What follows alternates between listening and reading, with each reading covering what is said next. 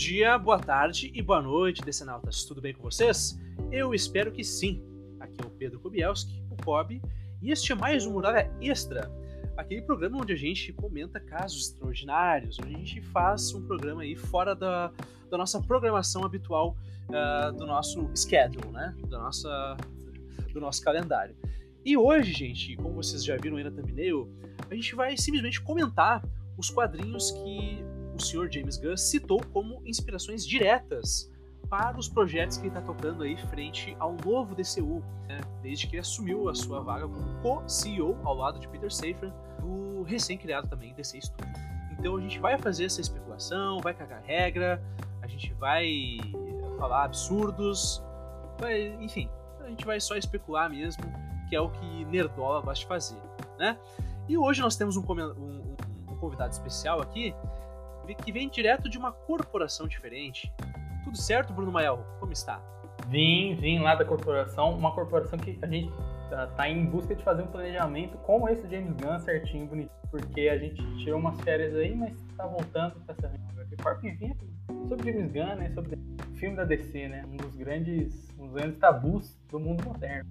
É um negócio que a, a gente quer dizer, você já ouviu o parente, às vezes no seu trabalho, seu pai, alguma coisa. É, qual que é a diferença? O que sempre fala mal no filme da DC? Alguma coisa assim, né? Você sempre tem esse Por que, que tem dois Coringa? Por é. que tem dois Batman?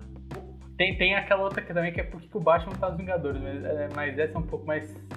mais. mais. É, ingênua, é, mas é. é legal que foram. Muito, por que, que o filme da DC não funciona? Por que você não, não tem, não tem tipo 4 aí? Ficava com essa dúvida e o James Público, não é, ele, é, ele é o Adão Negro da DC, né? Ele pode ser o salvador ou o destruidor desse mundo. Ele tá espolhando as mãos. É. É, e aquela conversa, né? Tu falou da, do negócio de família, a família chega. E aí, como é que. Eu não entendo por que, que tem dois Coringa, por que, que tem dois Batman. Tá, mas por que continua o Aquaman e o Batman não? Ah, quer saber? Assiste Top Gun aí, deu. Porque. Qual é a diferença? Outro dia. Isso aconteceu, na realidade, meu pai perguntou, eu falei, pô, ele perguntou qual é a diferença dos filmes da DC para os da Marvel, por que, que os da DC sempre falam. Sempre... E aí eu, eu dei a seguinte explicação: Isso é verdade, tá? isso não é fanfic. No final não vai ter uma criança que chorou por isso. É, que eu dei o filme da Marvel é tipo você ir num McDonald's, Burger King. Você pode ir em qualquer cidade, qualquer lugar. Vai ser mais ou menos o mesmo lance. Não vai ser a melhor coisa do mundo, mas não vai ser ruim. Você pede o que você conhece, vamos ser melhores. Você... O filme da DC, você pegou o carro, você pode ter intoxicação alimentar ou você pode comer o melhor hambúrguer da sua É uma, sim, campo aberto. Então o filme da DC é isso. Pode ser uma das piores coisas que você já viu na sua vida. Pode ser algo que você vai ficar discutindo na internet por 10 anos, que os fãs são muito não tem fazer. Então é isso, o filme da DC, você pegar o carro e sair pra comer. Um podrão aqui, um restaurante ali, pô, esse, esse, esse, lanchão aqui é linha ou é só um cara que isso aí, né? E o James Gunn veio pra mudar, pra Será que vai dar um padrão? Bom, a gente vai discutir isso aqui ao longo do programa, tá? É, vamos lá, então o que é o objetivo do programa, gente? A gente vai comentar os quadrinhos que o James Gunn citou diretamente como inspirações para a idealização desse universo e a gente vai, uh, a partir disso, a partir desses comentários, a gente vai tentar é, especular o que vai ser então, eu, disse aqui para vocês, a, ah, a gente tá sem roteiro, a gente tá numa conversa bem solta, bem livre mesmo. Eu, peguei aqui o, post do Hollywood Reporter e eu vou vendo os anúncios e vou comentando em cima deles, tá? O primeiro, Bruno, é o seguinte, é o Creature Commandos, né? Que foi o anúncio mais James Gunn possível que foi feito nesse, nesse statement, né? Nesse anúncio aqui. Que basicamente é o seguinte, é, uma, é um grupo de, de monstros, né? Baseado meio que nos monstros da Universal ali, tem Frankenstein, tem a noiva de Frankenstein, aí você Drácula e tal, a noiva cadáver, enfim, vários monstros baseados no monstro universal enfrentando nazistas. Pelo menos essa, esse era o plot, esse era o objetivo do quadrinho inicial lá do James Matthews, tá? Eu vou ser sincero com vocês, tá, gente? E, contigo, tá, Bruno? Eu vi muita, muito pouca coisa desse quadrinho aqui, tá? Eu lembro que eu, uma participação ou outra deles no Frankenstein, Agente da Sombra, que foi um quadrinho aí do dos Novos 52, na época que eram 52 títulos mesmo, né? é, e alguma outra coisa. É, a Erika, obrigado, viu, Erika? Me relembrou que eles apareceram também na época do Nova Krypton, lá nos quadrinhos de Geoff Johns, Superman. É, e ela me lembrou, eu fui ver e estavam lá mesmo. É e, tipo assim, é isso, sabe? Quadrinho super obscuro e não poderia ser mais James Gunn do que isso, né, Bruno? Sim, sim. Eu, eu também eu fiquei, fiquei surpreso quando vi, porque eu não conhecia, mas é, é algo bem James Gunn, né? É algo bem Z dos quadros de adaptação e mudar muita coisa, mas acho que vai manter essa, assim, essa origem, né? Vai ser realmente um filme de criaturas. E o que eu mais gostei foi a questão de ser animação, né? O estilo de animação, porque é um estilo não é 3D, o que já é um ótimo começo, e não é aquele estilo corporativo que muitas vezes quando a gente, principalmente depois, acho que do Orif da Marvel, né, quando a gente, ah, vai ter animação, a gente pensa numa animação que tente comportar o cinema, pareça muito, não necessariamente realista pelo chão, mas corporativa, algo mais quadradinho. Então, não, é uma animação que, pelo menos, tem uma, um pouco de anime, um traço estilizado, e eu, eu gostei disso. É, o que Star Wars faz, né? Star Wars Visions, até outras animações. Tem um, um estilo muito mais estilizado, mais realista. Eu gostei disso, assim, quando eu vi a cara, todos os personagens, não conheço nenhum personagem, mas todos são bem. Nenhum, mas não, mas tem, tem ali também a, a doninha do filme do Esquadrão, Suicida. Isso, isso, verdade. E, e, é legal ver, né, você, você fala, é outro traço, tá estilizado, mas você identifica. Uhum, é, é, uma linha, especialmente se trata de uma doninha, né, uma linha meio que fina ali que tem que ser identificável, mas não pode ser muito chato. Assim. Eu é, gostei do. Pô, foi o primeiro indício de James Gunn, fã, a gente teve ali Frankenstein. Ah, sim, sim. É uma é, referência aos agentes da Shade e tal, que é algo que é, no quadrinho mesmo, é o quadrinho da 52, mas uma hora são trazidos de volta, você só fez toda aquele é, repaginação. Foi, foi legal e já, já começou bem, já, já deu uma, uma surpresa. Sim. É, mas assim, como eu vou ser bem sério vocês, não conheço tão bem os quadrinhos, acho que não vai acabar, vai ficar por aí mesmo, tá bom? É, o próximo é, anúncio, e já tem também uma é, bem referenciada, é o Waller, que é a série é, da Amanda Waller, interpretada pela Viola Davis, ou seja, o reboot não vai ser total, nós teremos aqui o, o núcleo Esquadrão Suicida barra Pacificador mantido. Mas o que interessa é que esse é, quadrinho aqui, essa série aqui, desculpa, ela segue inspirada no quadrinho do John Strander, né? Porque isso aqui é um arco bem específico do Esquadrão Suicida, em que a Amanda Waller é presa e depois solta e tal, e ela vai ter que montar um novo Esquadrão Suicida, porque o, a Força Tarefa X foi descontinuada pelo governo americano, e ela vai ter que montar uma nova equipe de Esquadrão Suicida com a ajuda do Batman, do Bruce Wayne, que certamente não vai aparecer na série, mas ela tem bem essa pegada, assim, né? Cara, Brunão, acredito que isso aqui é a manutenção daquele universo ali, Esquadrão Suicida Pacificador, né? A equipe criativa mudou, não vai ser o James Gunn que vai tocar isso aqui, uh, vai ser o Christian Henry, que roteirizou alguns episódios lá da série do Watchmen, e o Jeremy Carver, que é o criador da série da Patrulha do Destino. É... Enfim, o que, que, tu acha a manutenção desse universo aí que tá dando super certo, né, Brunão? Se a gente para pensar, o Waller é a única personagem constante no, no antigo DCU, né? Seja Ayer, seja Gun, seja The Rock. É, ela, ela tá ali sem cortar a cabeça dela, sem provocar ali, mesmo que não faça muito sentido. Cabeça. Ela, faz sentido que é, não, não aparece só do, do pescoço para baixo. Então faz sentido também ela continuar, até porque é uma baita atriz, vai talvez substituir a Viola Davis. E é, era algo que é, eu já até esperava, porque acho que já tem meio que esse papo que tem Waller e tal. É, gostei do fato que falando que vão manter a segunda pacificador, mas isso fazer essa ponte, talvez. E eu não gostaria de não ele que estava cuidando dessa história. Mas os nomes anunciados são muito bons, né? O Jeremy Carver de, de Patrulha de Destino Supernatural e o de Watchmen. É, dá pra ver bem o recorte que vão fazer, né? Acho que se fosse só um deles, tipo, uma das três de Watchmen, a outra parada. É, em fosse só o de Patrulha de Destino e de né, assim, pô, então a parada mais viajada. Eu acho que é legal, como tem ambos, dá pra fazer um recorte ali de que se intercede, né? o estilo e o tom cada um, assim, faz sentido. Alguém que mexe mais sério e alguém que mexe com algo um pouco mais viajado. Amanda Waller lida, então faz sentido assim, essa escolha. Assim. E o quadrinho eu não li, mas conhecendo o Gun, eu acho que ele, ele, ele deve puxar bastante coisa dos quadrinhos, né? Sim, cara, esse Sim, arco. Dizer, né? Mas no caso, o Gun como o planejador e próprio Jamie Carver, que é alguém que só de ver a série do Patrulha aqui, sabe? Que eu acho que vão puxar não só dos Trender, mas de umas outras coisas, de uns outros Ah, claro, claro, claro.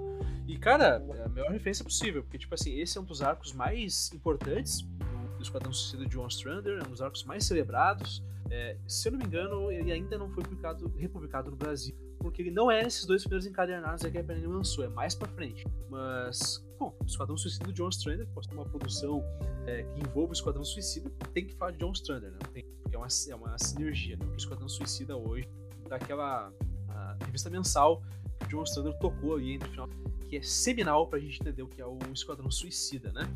É, bom, depois disso a gente vai pro, pro próximo anúncio, e que é o Superman Legacy, né? Que é o filme do Superman, é, digamos assim, o marco zero no cinema desse novo DCU do James Gunn, e que é um filme que está sendo escrito pelo James Gunn e potencialmente dirigido também.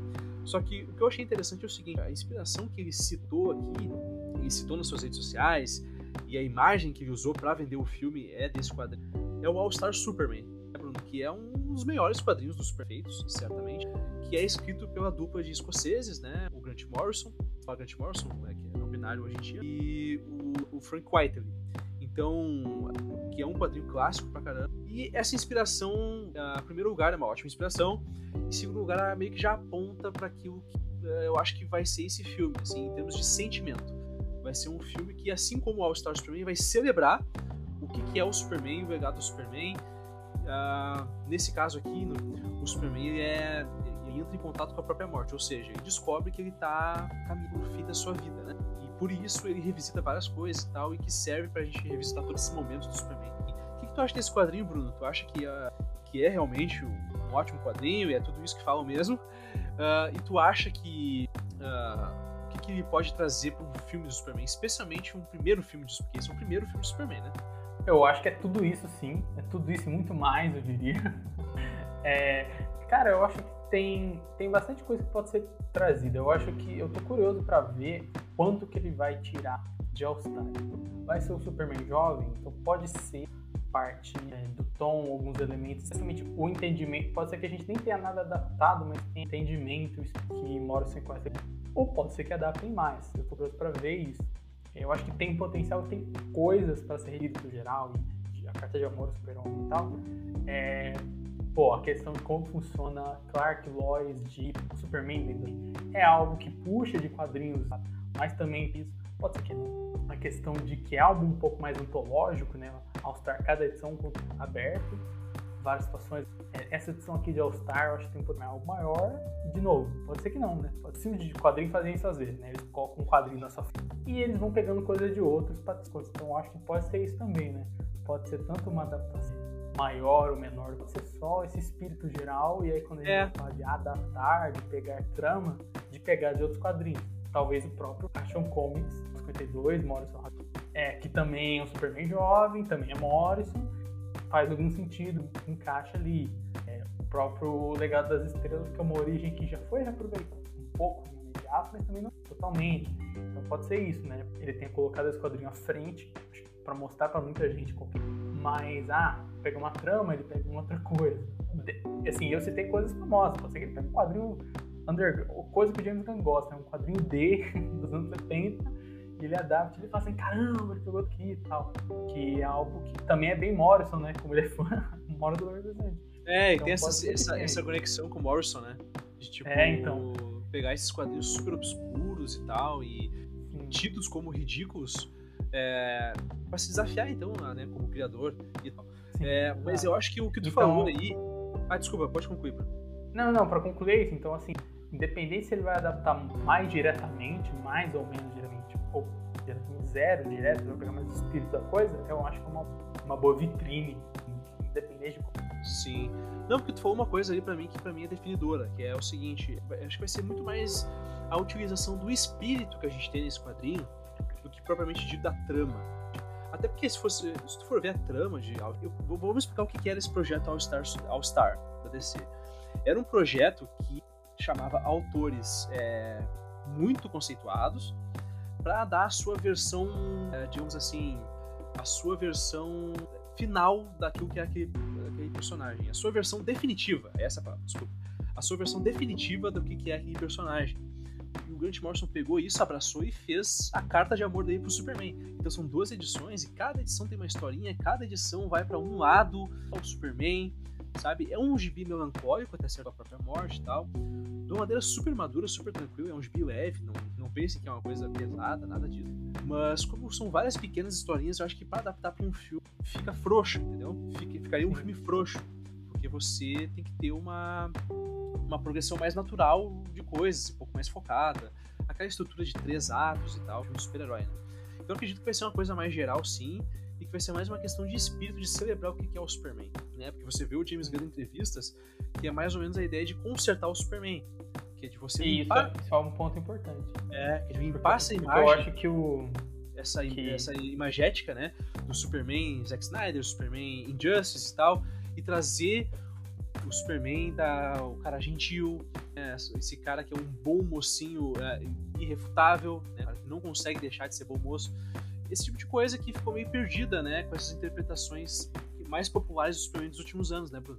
Sim, é, eu, eu, acho que isso é uma parte muito importante, assim, eu acho que ele pegou esse quadrinho, consertar um pouco é, esse Superman, especialmente do cinema, especialmente é, se tratando da, da, do público gostar em personagem que não faz desde o Christopher Reeve, porque, né, ah, Man of deu algum dinheiro, mas, né, não foi o Superman Return, porque apela muito mais pra quem já gosta do Superman público novo, que então tem isso, né? Acertar, nem seria o personagem, a visão do público, bem no que você falou, tem dois lados, né? Tem esse, é, arregaçar as mangas e ó, quem não é fã do Superman, porque eles deixaram de fazer Superman Lois, fizeram, que são séries que, né? Ah, Smallville, bom, teve 10 temporadas, gente. A minha mãe lembra Smallville, o último Superman que ela lembra é o... Então, ele fez sucesso em algum lugar. Somebody Save. Também tem que fazer essa análise, né? O que, que deu errado, o que, que deu certo. Tá? Na minha análise, para mim é muito uma questão do Clark. Ele pegou o Superman otário, eu acho que interessante, e quando ele fala de legado, tem um pouco disso, né? Clark é a grande funcionária, assim, ele ser, entre várias aspas, comigo desse nota, o Homem-Aranha, pra quem tá vendo, tem que ser pessoas gostam, não acham que algumas pessoas gostam, são Holland, não, não como, para dar um exemplo, para explicar, porque eu tenho um Batman, né, não, é uma performance, é um Homem de Ferro, não é nem uma performance, ele é o Clark Kent, no caso, e não é necessariamente essa pessoa ideal, mas é uma pessoa, ele tem tudo que os personagens, um pouco é. mais bobo, um pouco mais sério, mas então eu acho que falta isso, isso que as séries têm, né? Lois e Clark, como foca no casal, vai ter isso, Smallville vai ser inteira nisso, esse sócio do Clark, e Superman Lois ser como pai. E nos filmes eu acho que tô meio perdido. Então eu acho que a grande missão do fazer um Clark que as pessoas que o Superman encontra, o Superman é poderoso, todas essas coisas, não deixar de estarem fracassando, o Superman, todo mundo pensa no Superman. O Superman é poderosão, mas não é tudo bem. Então eu acho que é, eu tô curioso para ver como ele vai fazer isso. Para mim, a missão, pra mim, a missão dele é fazer um Clark pro... Uhum, sim, sim. E, enfim, é, eu falei isso no Twitter um tempo atrás e eu reafirmo aqui. Ah, o grande diferencial do Superman para os outros personagens é o Superman ele é um cara, o Clark Kent, né? Ele é um cara muito gente boa. Acho que essa é a diferenciação que a gente pode fazer mais clara dele para outros personagens, assim. Ele é uma pessoa doce, é isso, entende? É isso que é o Superman. E eu acredito que o foco do Superman, pelo que eu estou entendendo das entrevistas aí, pelo quadrinho que está sendo é, citado aqui, acho que esse é o foco que está sendo dado mesmo pro, pro personagem. E, enfim, acredito. Eu só não tenho certeza se seria um bom filme dirigido pelo James Gunn. Fazer o roteiro, beleza, a gente sabe que ele é um bom escritor. Dirigindo, já não sei, né? Porque a gente sabe que o James Gunn gosta de personagens um pouco mais. com a moralidade um pouco mais dúbia, que já não é o que é o Super. Só você mais pegar. no geral, né? Eu é, acho que dele é sobre personagem. Exatamente, é só, é só tu pegar a carreira dele, cara. Todos os filmes que ele fez tinham personagens assim. Todos, absolutamente todos. Tanto que quando ele volta pra, volta não, né? Ele veio pra descer na, na Disney, uh, oferecendo pra ele Superman, oferecendo pra ele mil coisas. Não, eu quero o Esquadrão Suicida, entendeu? É isso que eu sei fazer. É pegar esses caras babaca aqui e fazer as pessoas gostar dos babaca. É isso que ele gosta de fazer. É, mas não é isso que é o Superman. Vamos ver como é que vai ser essa, essa pegada aí James. A inspiração dele é ótima, ele parece gostar muito do Grant Morrison, porque né, não é o único quadrinho de Grant Morrison que a gente vai citar aqui hoje. É, mas com certeza tem essa pegada. E, e falando. Ou pode. Eu acho que se ele dirigir, alguma coisa por dizer que acho que simboliza uma certa paixão, assim, né? eu, eu quero fazer isso. E é algo que ele mesmo, o que a gente vê, né? É algo que ele mesmo não se escreveu, se envolveu e, quis, e aí entra naquilo. Ah, dele pode ser, pode ser que ele queira, né? É até a gente pensando em roteiristas, né? Tem vários roteiristas que têm trabalho de uma outra coisa, né? Contando, ah, Superman do Tom Batman, não tem nada a ver com. Se for ele, eu acho que sim. Se não for ele, eu acho que não. Que, ah, ele vai escrever, ele vai roteiro, ele vai chamar alguém que eu conto ele. Assim. Eu vejo potencial em do, nos dois lados, assim, que não seja ele, fico muito curioso caso seja. Se for, vai ser um. Ele vai estar se desafiando, é um projeto Sim. também. Bom, vamos ver, né?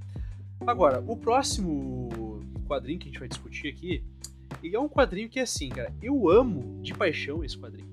Eu fiquei extremamente empolgado no dia lá dos anúncios.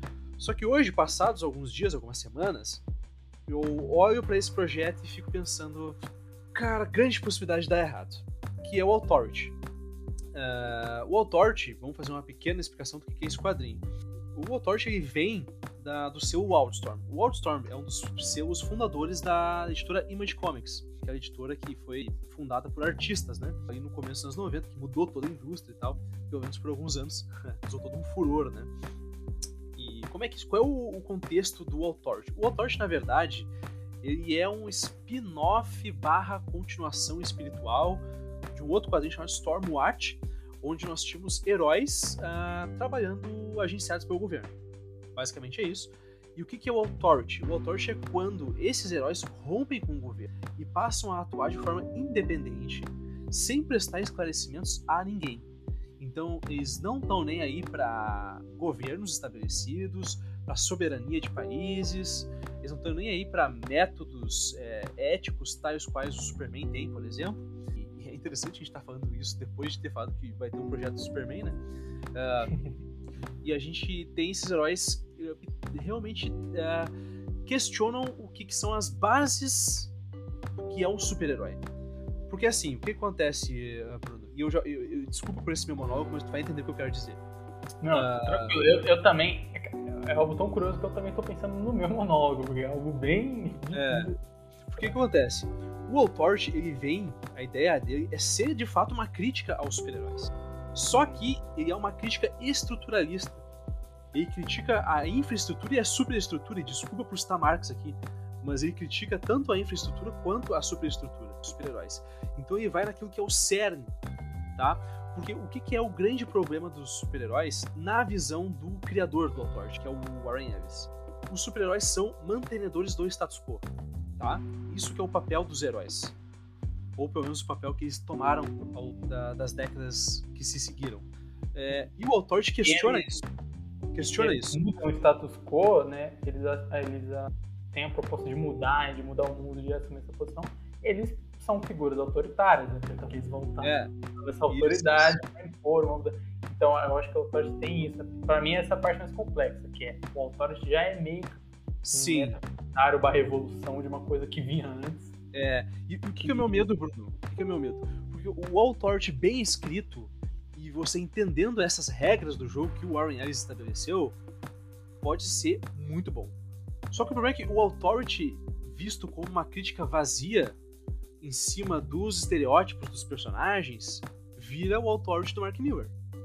Que é uma coisa de uma celebração da violência e não uma crítica, e não uma desconstrução disso. E aí, fica, e aí eu me preocupo muito quando eu vejo essa galera falando, ah, tipo assim, pra explicar o que, é, o que é o Authority, né? Ah, é tipo The Boys. Cara, não. Não. Não, porque, vamos lá, The Boys ele é uma sátira, cara. Ele é uma sátira, eh, muitas vezes escrota, do uh, estereótipo, digamos assim, dos zeitgeist, dos, zeitgeist dos super-heróis. Ou seja, ele vai pegar. Ah, o Superman é um cara bom mocinho, então vamos fazer o Superman como um cara babaca, ditador, que mata e não sei o que, tá? Ah, o, o, Batman, não sei o que. Então tá, então bota meia-noite, o, o, Como é que é o nome do. O, o Black Noir, né? Que é o The Boys, que é um cara calado e super violento, tá? Então só é uma crítica superficial, entende? E o Authority não é isso. E esse é meu medo. Assim, o Mark Miller tem. Pra mim, isso é culpa do Mark Miller. Eu acho que eu fico bravo quando falam com The Boys, porque eu acho que o impacto do Mark Miller foi grande. Porque eu sinto que ele que foi pra esse lado, né? Esse lado paródia. É... Mas Enes Zesco. Né? O Mark Millar, ele tem umas do Enes, é, algumas coisas ele faz mais, mas ele é um cara bem conhecido. Eu acho que ele puxou isso, eu acho que contaminou essa visão do público. Eu acho que o autor dele não é isso que você tá falando. Realmente é diferente. Faz essa aproximação que é complicada. Sim. Então é isso, cara. O Authority tem um grande potencial para ser essa crítica estruturalista do que, que são os super-heróis e etc. É... Eu só tenho minhas dúvidas se ele vai ser feito. Se as pessoas. Se o James Gunn gosta do, do Authority por conta dessa crítica e por conta dessa sofisticação no comentário que ele faz sobre super-heróis, ou só porque são heróis com uniforme bacana, bonitão e violento e tal, e, e é isso, entende? Essa é a minha preocupação. Mas, pô, o Authority é um quadrinho sensacional. Vamos, vamos parar por aí. Principalmente na fase do Warren Ellis, eu até acho que a fase do Mark Miller tem virtudes, eu não sou hater Sim. do Mark Miller. Eu só acho que ele avacalha o, o conceito do negócio inicial, entendeu? Que é pra ser uma crítica estruturalista. Mas, enfim, cara, enfim, pode ser um grande filme, sim, tá? Mais alguma coisa pra falar desse filme? Que eu até passei um aqui, mais algum comentário sobre o Walter? Cara, pra mim, é, esse filme tem dois, três, mas eu vou partir de dois caminhos. Uma peça desses filmes e da DC. É, você vai ter esse universo de super-heróis e você vai ter o Authority, vai ter anti-heróis, você vai ter governo, moralidade. É, eu acho que se for nesse caminho, eu acho que vai ser menos Authority, no sentido de inspiração do quadro.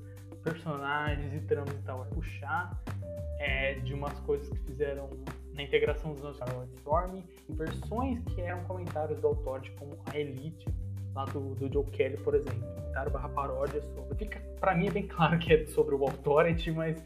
Ah, sim. O Black é a Jenny Sparks, né, cara? É, exato. Então, tipo assim, esse é um caminho. Eu vejo isso acontecendo. Eles como sendo figura, é, sem a Jenny Sparks, que eu achei complicado pro público comum, e aí você bota uma, puxa o personagem do quadrinho, da Elite, é, o Authority é muito mais relevante como que Elite, e tem a bandeira ali do John Jax, que é icônica, e tem ligado, pronto, acabou. Você meio que faz esse rebrand, né? É, rebrand não, esse. É, esse rebrand não, né? Esse, esse recast, assim, você ah, mantém Apollo, meia-noite, talvez Jack Hawkins ali, né? Ah, vai ter o doutor ou a doutora, mas um pouco. Pega um personagem da DC tem essa visão. Porque a primeira coisa que eu pensei foi isso, que é uma peça daquele negócio. Esquadrão Suicida, núcleo Water, Pacific estão trabalhando pro governo, mais anti-herói. Tem isso. E aí tem a outra possibilidade, para mim, que é qual que são, um pouco assim, sucessos fora da Marvel, né? Sucessos fora do cinema, do super-herói, desconstruídos. Então, Watchmen, audiência, premiação, HBO, tudo The Boys, gostem ou não, achem tão boa. É uma série que faz muito sucesso, virou uma baita que melhorou muito do que se propõe fazer muito mais como época a gente viu do que o quadrinho fazia, o quadrinho. A paródia do super-herói, comentários sobre super paródia e o flerta com isso nos trabalhos dele na DC. Então tem isso. Pode ser que o autor seja não uma peça, quer dizer, esteja no, no, ou não, independente disso, seja mais não. Vamos fazer a nossa versão, fazer a nossa versão, comentário, que vai ser um filme que aí não vai tanto essa peça que eu, que eu citei. Nesse exemplo que eu falei, eu, digo The Boys, eu citei The Boys no outro sentido, né? Algo mais é, na visão do público civil, que tem The Boys, como The Boys, Watchmen, né? Esse, uma desconstrução dentro do projeto. Tem esses dois caminhos. E tem o terceiro que é tentar um meio entre os dois, que pra mim é difícil. Propõe essa algo mais e algo que também é uma peça tão grande a desconstrução e a paródia conversando oficial com o real. Então, para mim, isso é o caminho desse intermeio. Eu acredito que vai pro primeiro caminho, vai para ser essa peça. A resposta seria essa. Vai ter o, é, o governo, o Superman, vai ter tudo isso. Essa é sim, sabe que. Tem esse potencial todo, sabe? Sim, sim. No programa que eu fiz ali, que é o Muralha Extra 3, comentando anúncios, eu já falei isso. Que eu achava, eu achei. Eu acho que eles vão usar o Authority como elite, entendeu? Como a elite, do, do quadrinho Joe Kelly para fazer esse contraponto moral barra ético da forma de atuação do Superman com o Authority. Eu acho que vai ser isso. Só que em vez de ser uma paródia, a, Elite vai ser o próprio Authority, né? Eu senti isso também. E assim, para ser justo, também tem algo a ser dito nessa né? Tipo, pô, a gente veio da Liga do Snyder fazer o Authority esse comentário sobre o tipo de universo desse. Eu nem sou o universo do Snyder, mas esses Elseworlds do mal em geral vai ser um, um, comentário sobre esses comentários ou vai ser um comentário por si só, né? No sentido de um comentário sobre os super-heróis em si, vai ser um comentário sobre os comentários sobre os super-heróis. O quão dentro disso ele vai estar, pra ponto, é um universo onde tem, você vai colocar essas perspectivas, assim, não Sim. faz Então que. E de novo, eu sei que dá pra fazer as duas coisas, mas é difícil. Acho que é um caminho ou é outro. Pra mim é difícil é, fazer esse filme um Watchmen, fazer um Esquadrão Suicida, Mordendo Galáctica. É difícil. Eu apostaria nisso. Que vai ser menos. Uhum. Você fala, critiquem mais essa peça. Mas vamos ver, né? É o que eu fico mais curioso, até falando. É, se, se, se, se, botasse uma arma na minha cabeça e fizessem um apostar, eu apostaria que é um autor de PG-13, assim, um autor palatável para um universo de super-heróis bonitinha. Então eu faria essa aposta. Não, eu até falei antes de começar, assim, se alguém me contou, eu ia falar que é mentira, porque é vazamento, que é Grace Rendo, é, tá errado. então ele eu acho que é a maior, maior dúvida, assim, como ele se encaixa, mas não se encaixa solto nem precisa ser fora do universo, outra proposta. Então, eu acho que, é o que tem mais potencial, mais chance de dar merda, que a gente fica mais na dúvida. Já simboliza que o ele não tá. ele não chegou pra brincadeira, né? É um negócio é. que é, um, pô, é uma aposta. Pode ser horrível, pode ser roupa, não ter nada a ver com quadrinho, pode ter tudo a ver com quadrinho, mas é, é Exatamente. É, eu achei uma aposta bem, bem arrojada também. Achei surpreendente não vi chegando, não esperava. Eu apostaria que ia ser um autor. Eu até, sinceramente, não tenho o fato de ser uma, a violência seja de ah, o principal elemento que não acredito nisso. Não, e até, até porque, assim, pra mim, nenhum authority é o do Ellis. Até o do Millar. E depois do Millar, depois do Millar meio que tem umas quatro, tem do Rob Morrison. Tipo assim, gente, falando de relevância, só, só só nerdão sabe que isso existe, né? O autório que todo mundo conhece é similar, especialmente. Eu acho que eu não vejo muito problema de mudar, de trocar na equipe, menos. Porque, cara, também nunca tem muito fruto sua época, né? Ele foi é, mas tu falou. Da, de, é, é muito dessa época, é verdade. Ele tem muito aquele espírito da virada dos anos 90, uma coisa mais de desesperança mesmo. Então. Sim, muito. É, não, e não só isso, mas meio que pegando os anos 90, são narrativa depois. É um baita quadrinho, mas filme, é pra, eu, é, eu também não é. vejo problema em mudar, porque é precisa ser igual, porque é 99, sabe? É, o Toshi é muito. É, então, é, é, muito um comentário do seu tempo, né? E o é, tempo de hoje não é o mesmo de 99, né? É isso. Bom, enfim, acho que a gente expurgou aqui os nossos medos e as nossas, e as nossas preocupações com esse filme. E é isso, gente. É o Torch. Vamos ver o que vai sair. Eu até pulei um aqui, mas assim, é, a gente não precisa comentar tanto por quê, Bruno? Porque não foi citado diretamente como uma influência. Porém, foram utilizadas imagens desse quadrinho. A gente tem a série dos Lanternas, que vai ser focada no Hal Jordan e no John Stewart, investigando um mistério uh, aqui na Terra. Não vai se passar no espaço, a Warner ficou traumatizada com o filme do Ryan Reynolds tem medo de que as pessoas não aceitem Lanterna Verde, porque é muito desenho, é muito desenho animado, os construtos e tal. Só que eu acho que assim, se eles utilizaram, qual é o quadrinho que eles estão usando, né? É o Lanterna Verde da Terra 1, que é um, um que a DC lançou recentemente, que tinha reimaginações dos personagens um pouco mais realistas, né? E teve esse do Lanterna Verde, que já teve dois volumes já, que é feito por aquela equipe do, que vem da Image. Mas é, são quadrinhos que têm uma pegada realmente mais realista. E eu acho que eles atendem esse quadrinho, né? Ele atende a esse anseio da galera da Warner de que o Antena Verde não é cinematográfico, a galera não quer ver. E eles foram também pro lado de fazer uma série, né? Em vez de fazer um filme. Enfim, tu acha que alguma coisa do espírito desse quadrinho vai ser usado numa série, Bruno? Cara, eu acho e eu espero que sim. sim porque eu acho que talvez o maior valor seja pensar os lanternas de uma maneira diferente. Eu acho que especialmente pós Geoff Jones, que é algo que também funciona, mas ao mesmo tempo cansa. Especialmente acho que quem continua muito aqui, os quadrinhos vêm, tipo, vão reimaginar esse personagem. E, pô, é um outro Hal Jordan. O próprio quadrinho tem outra pegada, a própria tropa tem outra pegada. Então eu acho que talvez seja uma referência nisso, né? Deu errado o filme, a dificuldade em fazer fazer uma. Tanto que essa série é meio que uma que a gente já vê antes, o Scott, a Jessica, uma outra parada, assim, entre aspas, continuando no sentido do projeto. É, mandou, mandaram um PSD aberto, lanternas pro, pro, pro James Gunn, ele apagou tudo e começou de novo. Mas tá lá, é o mesmo PSD que foi criado em 2018. Tem lá, filme do Lanterna Verde, o que vamos fazer, né? Porque eu sou designer, mas um documento de texto, um Word e tal. É, então tem isso. Então acho que talvez essa inspiração diferente. O Hal Jordan é, não vai ser o É porque o que acontece, cara? É... Não, ele vai ser o e tal. Sim, sim, sim.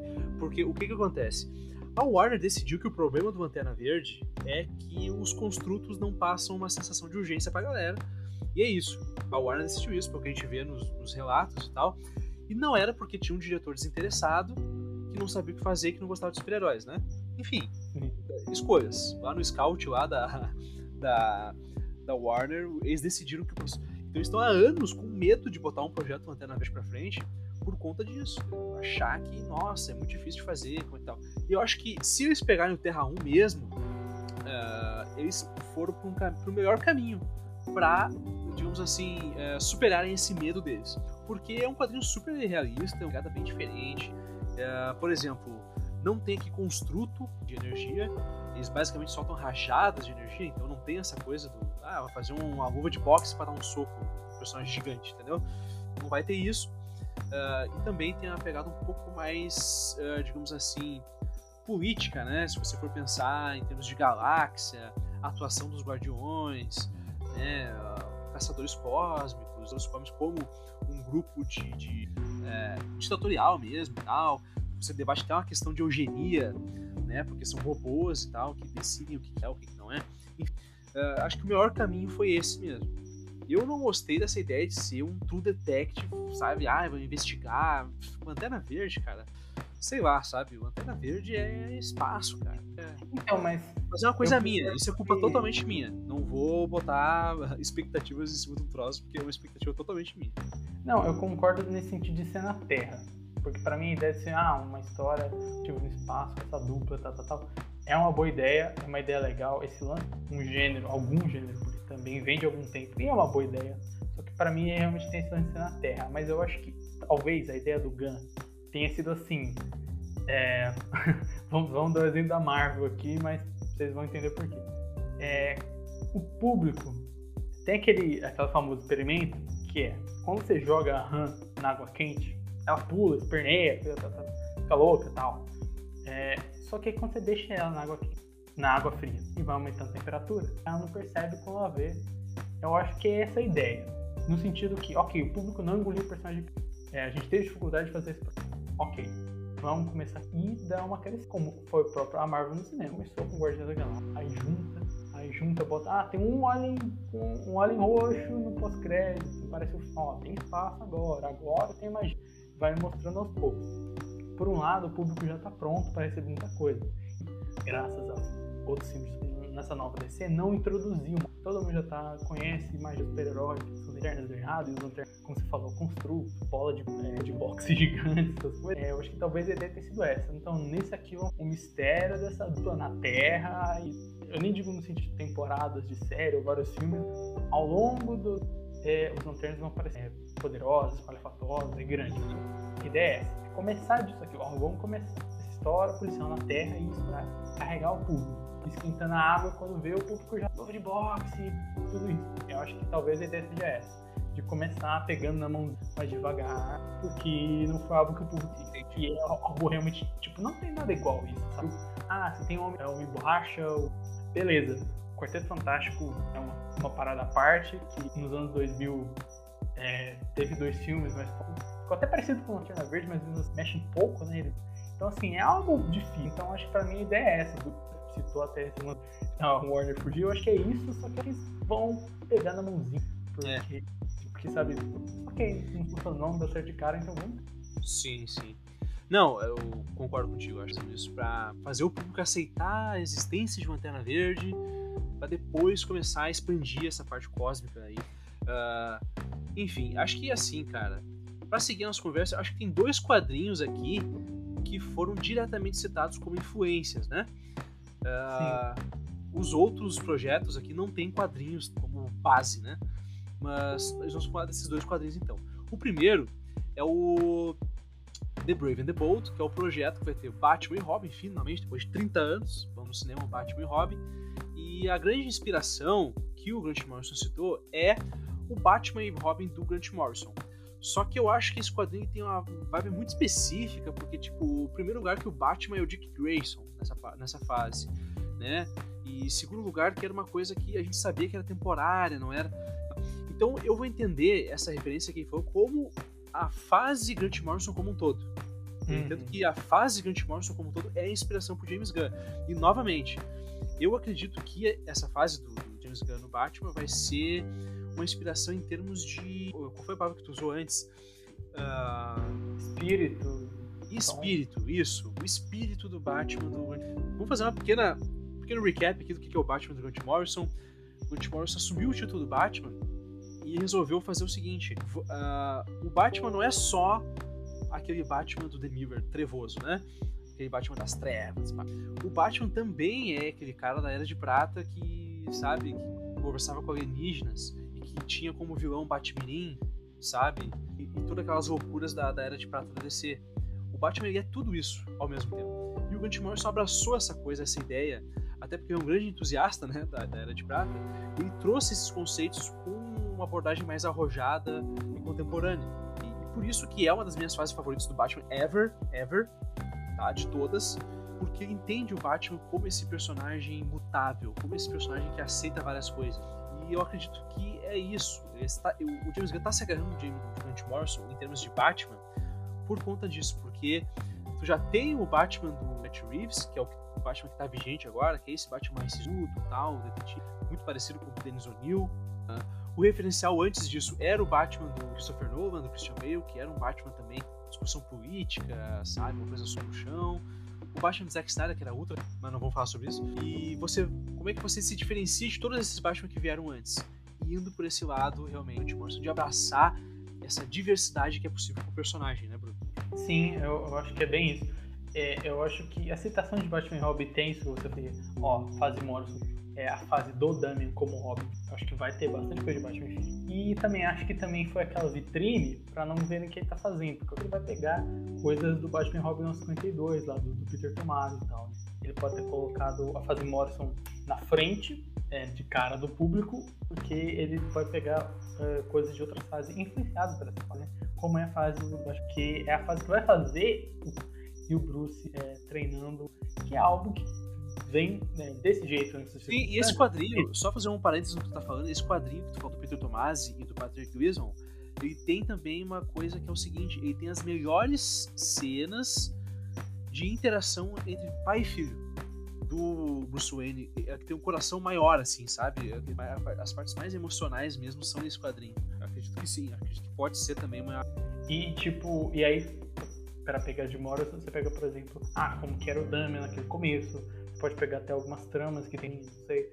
É, pode pegar coisas do Lord Filho, porque a introdução. Então acho que pode ser isso, assim. Pegar, como você falou, o espírito e essa parte, essa ideia geral da fase.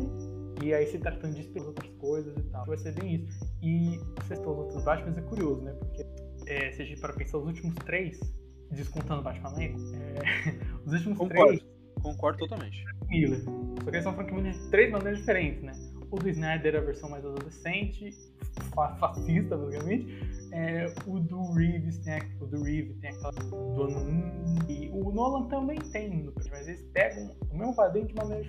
E aí também, né? A função do apanhado geral, né? Ele pega também muito de Adas e o Reeves, ele tem outra visão mais anos 2000. É, ele cita o Larry Cook, que pra mim tem uma vibe muito mais não no GCPD, né? Não, o Batman do Cuca mesmo. É, exato. O G- Mas o GCPD também, que, que é, e tem outra pegada, então tem isso. Eu acho que o, o Gunn trazendo o Morrison tá fazendo uma escolha acertada, especialmente colocando na que é, vai ser outra parada. Ele já falou, né? Não vou fazer nada é, pensando em não ser alguma coisa. A gente pensa em ser alguma coisa, ou seja, nada vai ser o oposto do que para ser isso.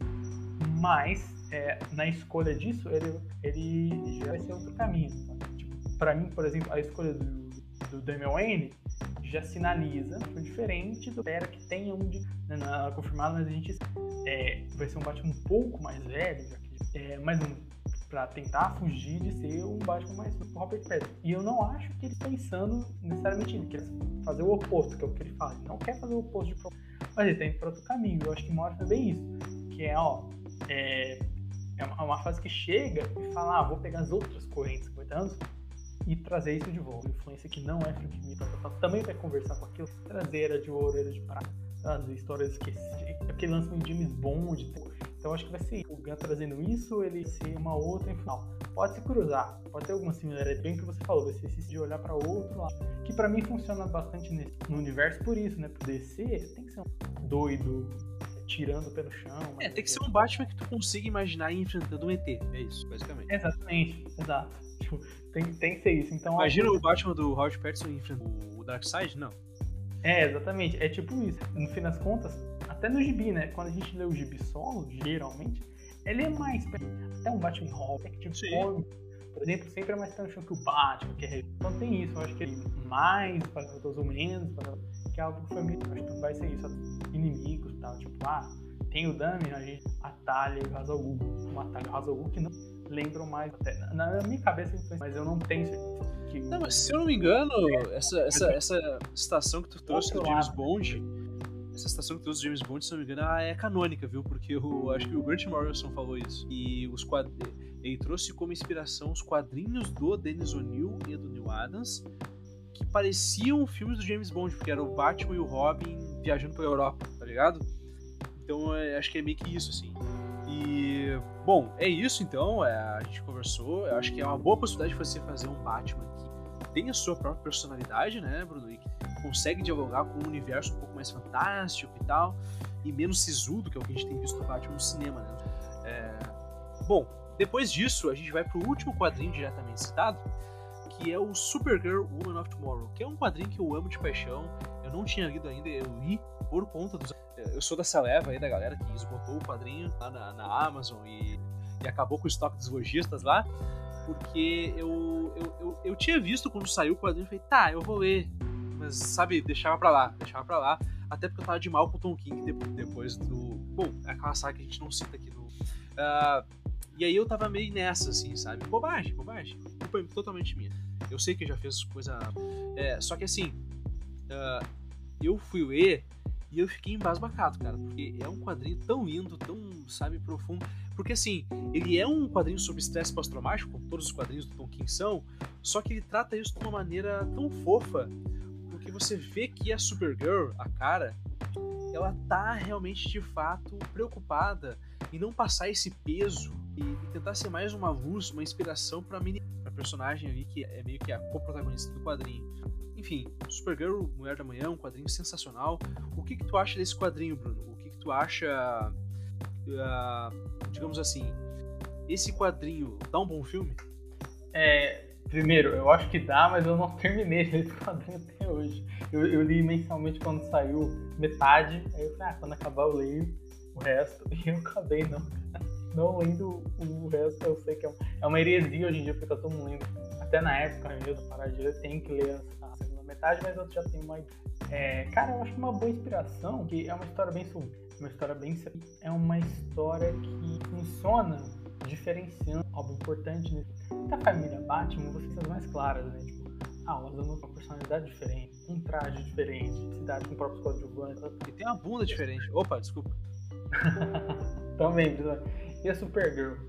Ah, é, a roupa, né, a versão feminina da roupa do Superman, ah, vezes, é, a história dela é uma história igual a dele, só que a Jack tem muitas similaridades, é, é difícil até no gibi, né? Até, pô, essa fase saiu depois do hiato de novo também, teve outro hiato um personagem um pouco difícil. Então, é um quadrinho bom nisso, no sentido de história, né? E a própria personagem, que ela conhece tipo, e tal, mas de uma outra maneira. Ela criada de outra história. É, a gente tava falando do All-Star Superman, né? Que é uma carta de amor do Superman. Eu senti que esse quadrinho também é uma carta de amor do Tom King. Porque a primeira preocupação que ele tem é, ó, a Supergirl não é o Superman. A primeira preocupação do, do Tom King com esse quadrinho é, vamos dizer por que, que ela é diferente do Superman. Porque ela é essa pessoa mais madura. Vamos botar assim, porque o Superman chegou aqui e foi criado por um casal super amoroso, tranquilo. Ela não, ela, sabe, ela viu o povo dela morrer. Mais traumatizado também, né? Isso, mas por mesmo sendo traumatizada, ela não perdeu esse espírito é, otimista que também marca o Superman. Então isso que é, que é bacana, sabe? Ela é otimista, mas de uma maneira um pouco mais madura, quem sabe, né? Um pouco mais realista. Então, é, isso que é bem bacana, né? Sim, é, exato. Então, é sentido nisso, assim. Talvez tenha adapte direto.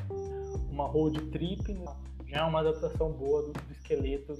É, enfim, eu acho que pode sim ser um, um grande projeto. Ficamos na dúvida aí se vai ser a Sasha Kali ou vai ser outra atriz, né?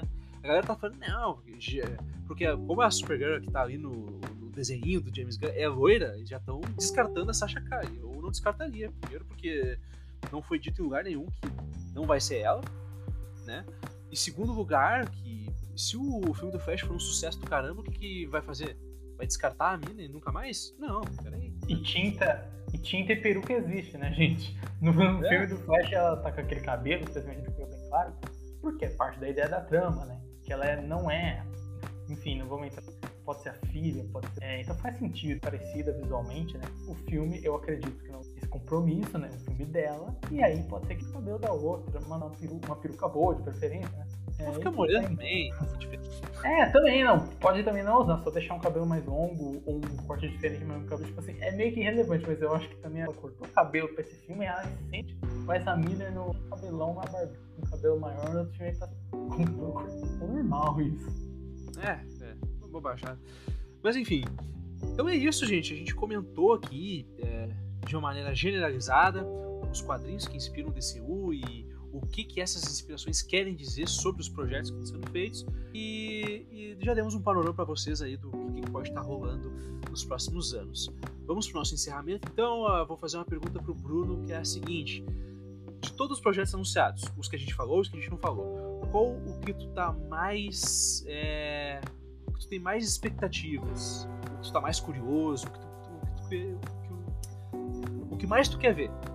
Cara, é, é, vamos fazer assim, de filme eu acho que é bem claramente o Superman James Gunn, que eu tô bem curioso, o filme que tem que dar certo. Todos eles têm, não Isso pode. que eu ia falar. Esse é. é o único que tem que dar certo. Esse não pode dar é. errado.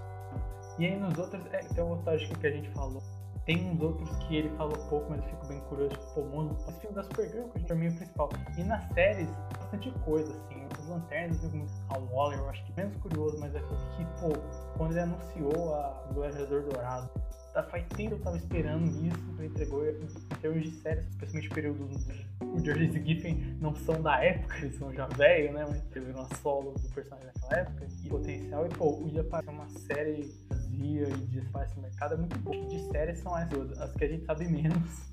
Até agora são as que eu fico é. mais curioso pela proposta, pela ideia de fazer mais filme pra mim tem saudade de um filme. Quero muito ser isso, tem que funcionar. Sim. É, cara, eu, eu vou pra esse lado, eu acho que assim, não é o que eu tô mais curioso, né? Mas o filme que mais precisa dar certo é o do Superman. Se o filme do Superman não der certo, cara, olha, eu, é capaz até do James Gunn nem continuar DC Studios. Se o filme flopar, o filme é totalmente errado, esquece, não vai continuar. É, até porque o contrato dele é de três anos, né? Aquela coisa toda. É, esse filme não pode errar, cara. Esse filme vai ser a cara do novo DCU.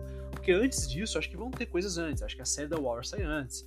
Acho que a animação, Creature Commando sai antes.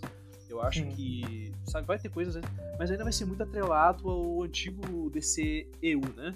E, e vão ter os quatro filmes que vão sair esse ano, certamente. Mas assim, a, a primeira a, a, carta de entrada, o cartão de entrada do James Gunn vai ser o filme do Superman. E aqui ele não pode errar de jeito nenhum. Mas assim, o problema que eu mais gosto, que eu quero ver, que mais mexe com o meu coração, e vamos entrar aqui naquela coisa do, da, da infância, eu adoro falar da própria infância. Infelizmente na internet, não no psicólogo. Mas enfim, eu tenho um sonho de, de infância de ver o Batman e Robin decente no cinema, sabe? Eu tenho essa coisa assim, tipo, eu, eu nunca aceitei o fato de que os filmes do Batman não tinham mais Robin. Nunca aceitei esse argumento de que ah, o Robin é muito idiota, nada. Não, não. Não é idiota. Teve o filme lá do Kick-Ass, e olha eu elogiando o Mark Miller de novo. Teve o filme do Kick-Ass que teve a Girl que mostrou que sim, tu pode ter uma criança de herói e ser foda, sabe? Eu não, concordei, concordei com essa ideia. Ver um Batman com um Robin no cinema é sensacional. Né? Óbvio que não é o Robin que eu queria, mas o Damian é um personagem legal também, que eu gosto, que já provou seu valor já. É, ele é o Robin, aceitem, entende? É isso. E, e personagem bacana gente, pra caramba. E esse é o filme que eu tô mais esperançoso, Bruno. A gente, não, a gente nem comentou isso, né? Mas eu acho que a escolha do Damian também é de, diretamente uma resposta a isso que você falou, né? Da visão do público comum e de outros filmes sobre a Robin e que o público também. Sim, porque, em primeiro lugar, de uma certa forma. Ele não é um moleque cuequinha verde. Ele é um menino. Ele é, um, ele, é, ele é o contrário. Ele é o contrário, né? Ele é descontrolado, ele fica. Então acho que tem isso também, né? Escolha é, tu falou pra mim uma coisa que, que, que, faz sentido, que é o seguinte. Eu acho que a escolha do Demi é por dois motivos. A primeira é é, afastar aquela coisa de sugerir uma relação, né, ou, digamos assim, pedófila, né? O Batman e o Robin, né? Que é aquela coisa do, do Frederick Werther lá dos anos 50, né? É, e a outra coisa é as, as pessoas vão aceitar melhor uma criança agindo como super-herói se essa criança foi criada e moldada para ser um, um, assassino, entende? Tu não entende isso também? Que, tipo, Sim. tu cria a história lá de que não. Ele é filha também, né? Porque o seu filho, exatamente. Isso é isso, porque até a relação que você falou, essa questão da, da relação. Isso, acabei não completando o raciocínio, mas quando tu coloca o filho do cara, tu afasta essas possibilidades de é. relação. Né? Bom, exata, não, não só você afasta, mas também você tem uma justificativa boa para ser uma. E a questão é que essas duas coisas também afastam isso, porque é, quando você deixa o Robin adulto, fica muito mais gay. Porque ele é um cara, um adulto, ele é um adulto que sabe, tá morando na casa. Ele não é mais isso, né? Então, ah, pode ser uma criança, uma criança que filha dele, vai ser uma criança o contrário da vizinha. Estereótipo. Mas, eu vou fazer duas. Um comentário e uma previsão. O comentário é que Batman Eternamente é bom e o Robin de lá é bom também. Mas o segundo é que eu acho que se tudo der certo, a gente vai ter dois Robin ao mesmo tempo. Que é difícil isso pelo caminho. Também acho. E eu acho que vai ser divertido isso. Um ser o oposto do outro. Mais velho, mais novo não, né? Aprender, eu acho que vai ser legal essa interação. Sim, é, eu falei uma aposta. Se tivesse. Se tivesse, pudesse apostar isso na KTO, eu apostaria que o, vai ter Dick Grayson nesse filme. Uh, então é isso. E, é, falei isso, né? O filme que escreveu o Bat, é o Brave the Bold, que é o e série. Bom, é, tô curioso pra ver essa série das Amazonas aí pro, pro Paradise Lost. Paradise, vai, acho que vai servir muito mais pra desenvolver o lore da Mulher Maravilha e tal, e estabelecer regras. E eu acho que eles anunciaram essa série, cara, por questões contratuais com a Gadot. Eu acho que eles estão numa briguinha, uma disputa, uma disputa contratual aí, e eles anunciaram essa série pra dar uma pressionada nela, entendeu? Se tu não, não, não assinar com a gente aí, a gente vai continuar o barco aqui dane-se, entendeu? Eu senti meio que isso, assim. É, mas vai ser para isso, para desenvolver o lore da Mulher Maravilha e tal. Até porque uma das coisas que o Gun criticou abertamente foi a falta de conexão entre o primeiro Mulher Maravilha e o segundo Mulher Maravilha. Então daqui a pouco se tu faz uma série que vai mostrar o passado, tu desenvolve um pouco mais a mitologia e amarra um pouco mais as pontas. Então, fiquei curioso também, é, é, um, é, um, é uma página em branco, né? Tipo assim, o, eles podem fazer o que eles quiserem nessa série. Que eles quiserem. Por, tem a desculpa do passado, tem a desculpa de enlouquecer. Que por isso eu tenho uma expectativa bacana nisso aí também. Não, e é uma ponta grande porque não aproveitaram, né? o maior sucesso do primeiro filme foi as Amazonas. E eles aproveitaram muito. Muita gente queria uma série. Tinha até rumor que realmente apareceu. Eu acho que tem um pouco disso, né? Quando chegou e falou, ok, vocês tentaram fazer, pensaram em fazer, engavetaram, ideia errado, cancelou. Né? Porque, ó, Monstro do Pântano, Gladiador Dourado, Lanternas. É, é, isso. São coisas que. É, se for site mais clickbait, vai, ter, vai ser até difícil, né? Um site melhor você vai achar vários, desde série confirmada coisas mais compradas. Vai ter muito diferencial e tentar fazer agora. Então tem isso, sabe? Tanto que, pô, muita gente falou assim, pô, seria legal o Guilherme do Toro no Pano.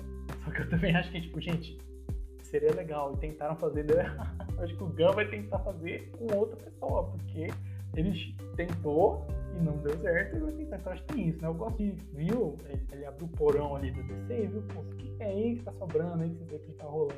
esse das Amazonas é tipo assim, pô, todo mundo falou bem, todo mundo tinha rumor e não fazia acontecer. Exatamente. Bom, então é isso, gente. É... Vamos pro nosso encerramento. Então, Bruno, onde é que a gente te acha? Qual é aí o nick das tuas redes sociais, a tua chave Pix? Manda para nós aí. Onde é que a gente te acha? chave. Chave Pix é bom, preciso, inclusive. É...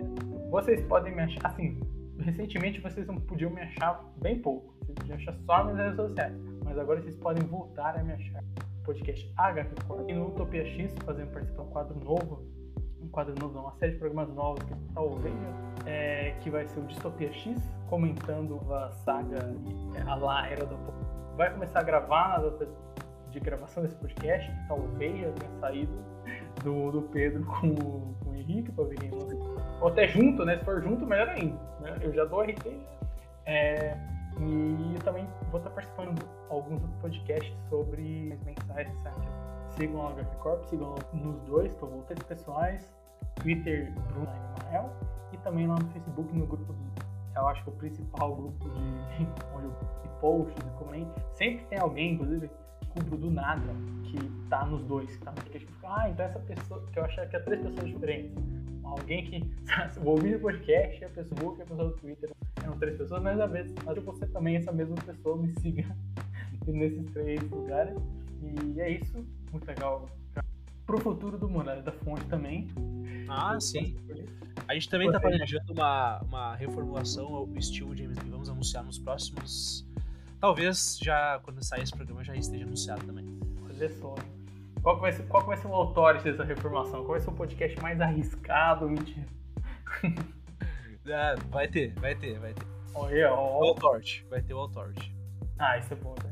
É, Mas do Warren Ellis, do Mark Miller, não, que daí só se a gente tivesse perdido o juízo. Pô, eu tava falando sobre isso com o Conema recentemente, que eu falei alguma coisa que a gente. que ele falou, a gente ainda gosta do Miller. Aí eu falei, você da gravação? O mundo deu dor de cabeça só de lembrar que quadro final aqui. Pô, uma das primeiras gravações nossas, até, até das que foi, a gente foi. É, você vai ouvir no podcast, querido ouvinte, procure lá HQ Corp Authority, um, um preview, é, a gente vai diminuindo assim o louvor, a empolgação com o quadrinho no final da fase. Tem esse quadrinho ali, já, já assim. Então tá, gente, é isso. É, eu sou o Pedro Kobielski, Kobe. Vocês me encontram nas redes sociais, no Twitter em Kobielski Pedro, no Instagram em Pedro Kobielski uh, e no Facebook em Pedro Kobielski. O Muralha da Fonte está em todas as redes sociais, está no podcast, Instagram, arroba Muralha da Fonte, podcast e no Facebook Muralha da Fonte. Uh, a gente está em todos os agregadores aí, Spotify, não sei o que, é, Deezer e toda. Felizmente que criaram o Anchor, né? A gente bota ali já vai para todo que é lugar, é, sem precisar ficar alimentando. É, então, se vocês puderem dar cinco estrelinhas para nós, assinar o nosso podcast, para vocês ficarem recebendo as notificações né, de, de quando sai um episódio novo. E a gente aqui toda semana tem pelo menos dois episódios, é, tem episódios mensais conteúdo de DC Comics aí para vocês consumirem. Não se esqueçam também do meu grande amigo Grisa, que está tanto no arroba Brisa Grisa. Sigam ele lá. É, um grande abraço para vocês todos. Nos vemos do outro lado. Tchau, tchau.